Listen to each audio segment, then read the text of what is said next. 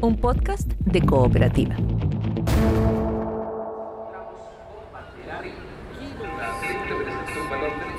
Esto es algo que siempre me llamó la atención, pero para ser honesto, esta es la primera vez que piso el Club Hípico. Hoy es viernes y los que conocen de esto saben que es día de carreras. Por lo que me dicen, Pedro, ya van varias carreras, ¿no? Sí, Patricio, efectivamente se va a disputar la octava carrera del programa partiendo a las 11 y media de la mañana y la última llegando a las 20.30. Por tanto, ahora que son pasadas las 2 de la tarde recién, estamos casi ya en la mitad de la reunión, se va a correr la octava de 21 carreras en este Pedro Molina es periodista hípico. Este año va a haber su cuadragésimo ensayo, 40 temporadas, 40 años siguiendo las carreras. pero con el retraso natural que hay entre carrera y carrera, más o menos 20.45 se corre la última. Si entendí bien lo que me cuenta Pedro, una carrera hípica es todo un circuito que parte muy temprano. A eso de las 9 de la mañana, cuando los caballos reciben una dosis de comida y agua liviana, por supuesto, no pueden correr con el estómago lleno. Antes de salir a competir, cuando salen del corral, son pesados, no es que no sean simpáticos, tienen que ir a la pesa. Es un dato importante y que puede determinar las posibilidades que tiene cada corredor de ganar la carrera. El peso promedio, me dice Pedro, hoy bordea unos 470 kilos. Cumplido ese requisito, después del pesaje y antes de la carrera, los caballos son sometidos a un examen médico. Más o menos se estima que 11 a 12 carreras del día son handicap, que quiere decir que los caballos tienen una categoría que en la hípica se expresa como índice. Y el handicap quiere decir igualar ventajas. Por ejemplo, un caballo de índice 10 corre en una misma carrera con un caballo de índice 5, ¿cómo se compensa esa diferencia? El caballo con índice 10 carga 5 kilos más que el caballo de índice 5. ¿Cuál es la carga que llevan? La carga es lo que consiste en el jinete vestido de jinete, con su pantalón, su bota, su chaquetilla, más la montura del caballo.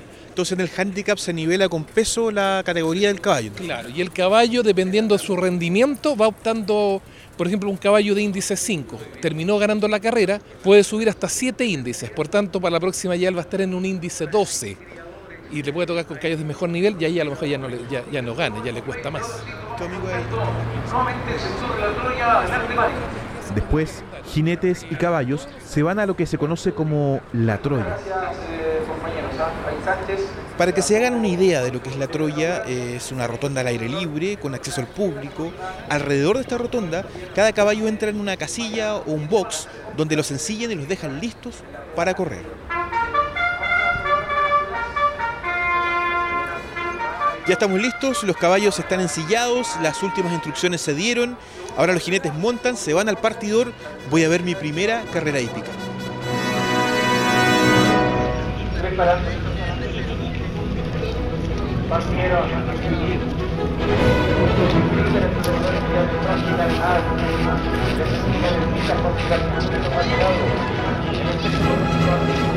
Para hierro derecha, pacífico, fresco, pestaca,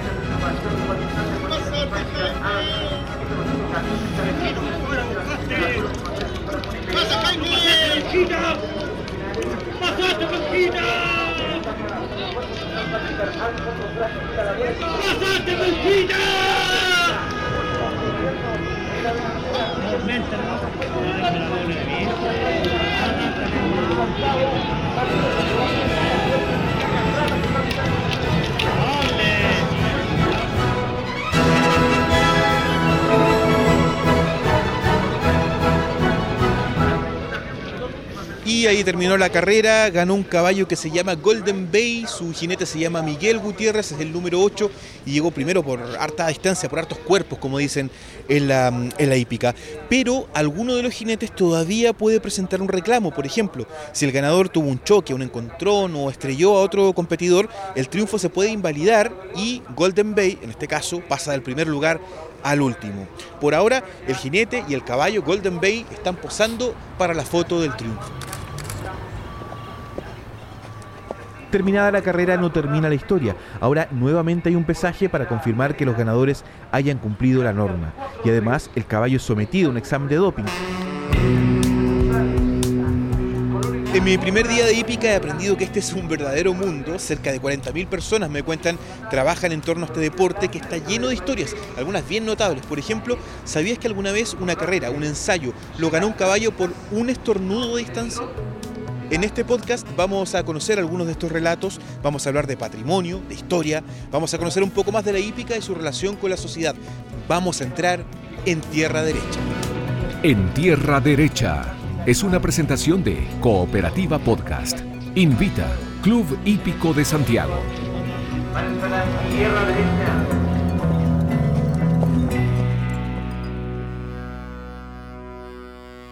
¿Cómo están? Bienvenidos eh, y bienvenidas. Este es el primer capítulo de En Tierra Derecha. Ustedes eh, ya lo escuchaban. Un podcast que hacemos junto al Club Hípico de Santiago, donde vamos a revisar historias de hípica y patrimonio. Camino al histórico ensayo 150 que se va a disputar el 31 de octubre de este 2022.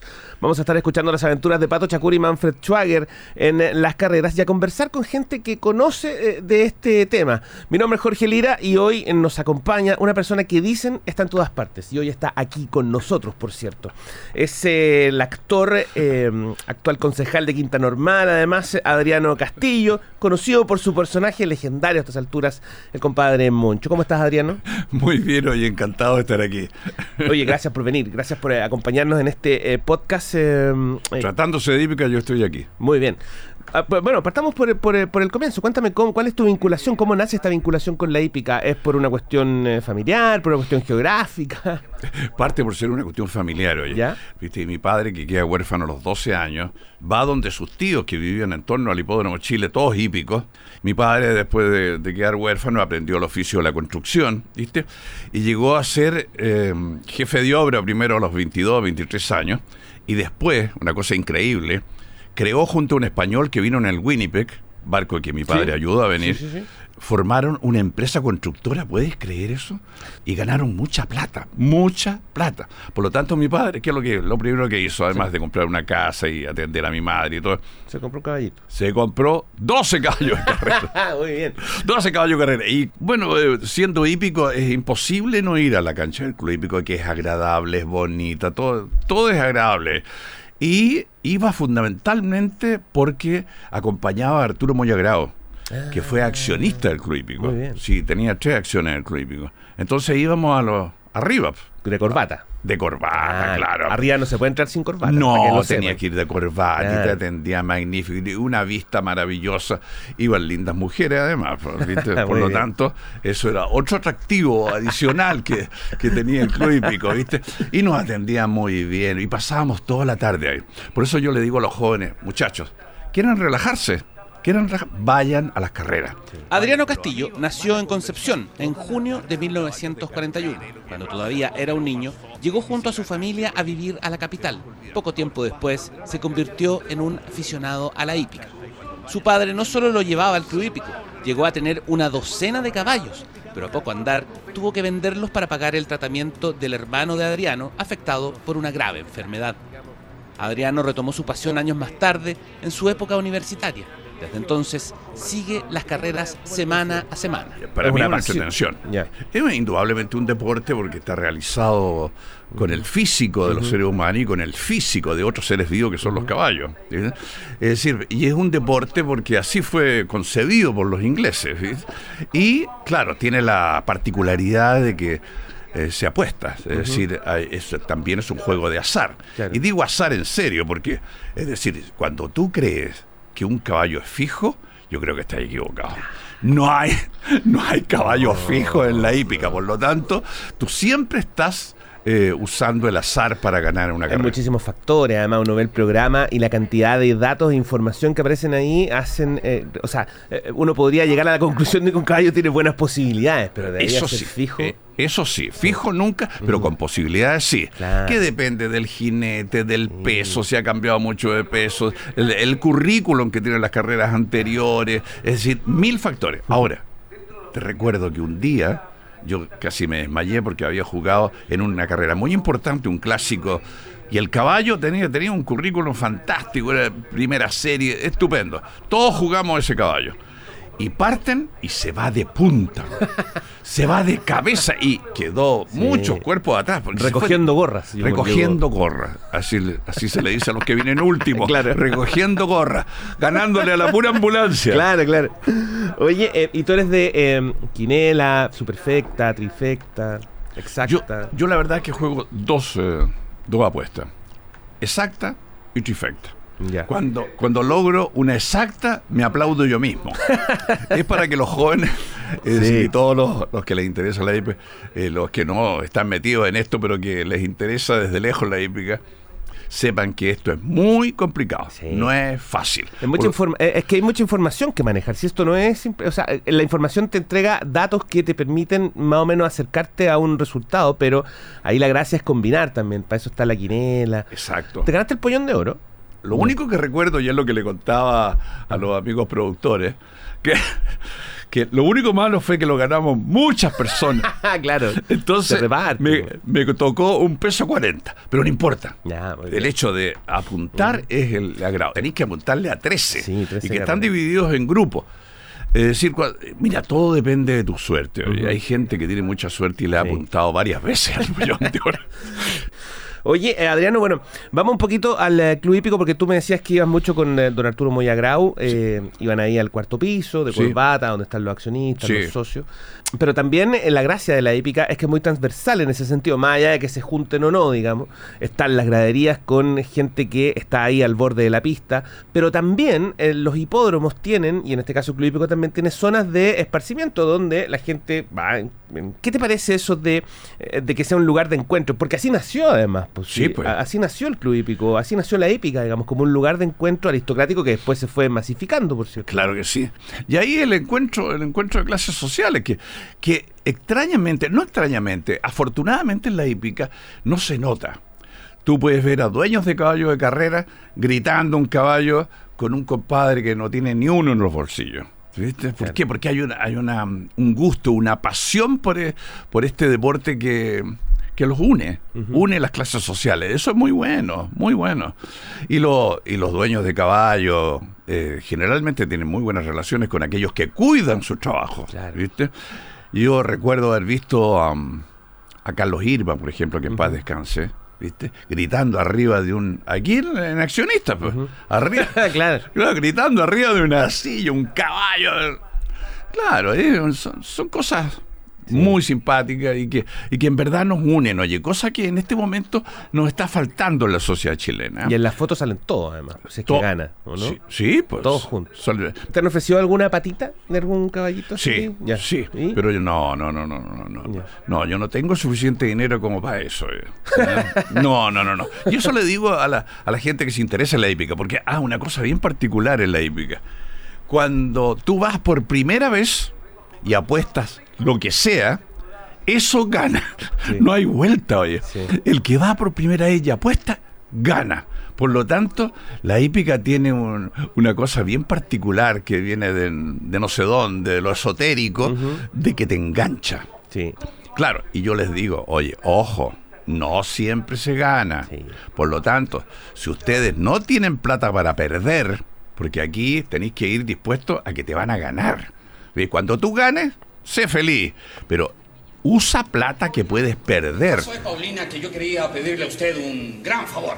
El actor Adriano Castillo no solo es un aficionado a la hípica, también ha grabado producciones en dependencias del Club Hípico, como algunas recordadas obras de El Nuevo Teatro de José Vilar, actor y productor de origen español, que brilló en Perú y Chile, con producciones como esta, emitida por TVN a inicios de los 80. Y a mí los equilibrios me marean. ¿De veras quieren de las acciones? Mm, no me queda más remedio. No se preocupe, se lo voy a decir enseguida. No, no, no, espere un momento. Espere que yo. Bueno, me contaba recién, por ejemplo, que viste a potentados, socios, accionistas del club hípico, eh, digamos, eh, o, de, algún estudio, en fin, de algún criadero, eh, arriba en el cuarto piso, donde dan de corbata, gritando arriba de la mesa. Estuviste con Arturo Moyagrau, has estado abajo también en la gradería, en fin, con la gente las historias ahí corren por todos lados, ¿no? y hay chistes también. Pero había un gallo que estaba en la Troya, ¿Ya? y ve pasar un caballo y el caballo le cierra un ojo. ¡Oh! Dice, mire, ¿cuál es? El 4. Va y se la juega todo al 4. Corren y el 4 llega a cuarto o quinto. ¿viste? Y lo va a esperar cuando vienen de vuelta. Y cuando lo ve venir, le dice, ¿y? ¿y? Y el caballo le, me levanta los hombros. ¿eh? Y, el, y el otro dice, no sabes nada lo que me pasó el otro día fue el club hípico. ¿eh? Y de repente estoy ahí a donde salen los caballos y se me sube un jinete a- al hombro ¿eh? y me empieza a llevar para la pista. ¿Y qué es lo que hiciste? güey? No sé, hice lo que pude, llegué cuarto. La conversación eh, hípica con Adriano Castillo en este primer capítulo de En Tierra Derecha, este podcast que hacemos junto al eh, Club Hípico de eh, Santiago y en el que revisamos historias de hípica y patrimonio, historias como las que nos cuenta Adriano, que eh, se volvió un hípico de fuste, como tantos otros. Última pregunta, ¿pasto o arena? Me es absolutamente indiferente. Ah. Es decir, por, por ambiente me, eh, me agrada más el club hípico, que hay más, ah, más aire, hay más pasto. Absolutamente. Y quiero a- aprovechar de decir una cosa Por favor. para que toda la sociedad chilena lo escuche. Yo debo felicitar al gremio hípico por su respeto que ha tenido a todos los protocolos sanitarios que ha mandado el Ministerio de Salud. Desde hace dos años, el gremio hípico, desde el más humilde de los cuidadores hasta el más millonario de los, de los dueños de caballos, pasando por los preparadores, los asistentes, todos cumplen con las leyes, con los protocolos sanitarios que el Ministerio de Salud ha determinado. Por lo tanto, en el gremio hípico yo creo que ha habido muy pocos contagiados. Muy poco. Es que teniendo mucho de oficio es muy profesional, es muy profesional. Muy profesional, La sí. hípica es muy profesional, mueve mucha gente, además... eh, Claro que sí. Adriano, muchas gracias. No, por nada, ha sido un agrado. eh. concejal en Quinta Normal, actor, químico farmacéutico además, hípico para este eh, podcast. Un abrazo. Gracias, gracias.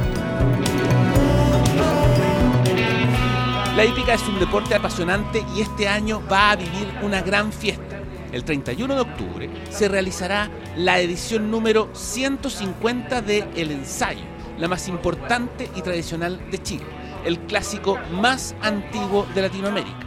En los próximos capítulos de este podcast vamos a conocer algunas historias de ensayos. También hablaremos del patrimonio hípico y de las historias que se viven en torno a las carreras. Soy Jorge Lira y esto es En Tierra Derecha.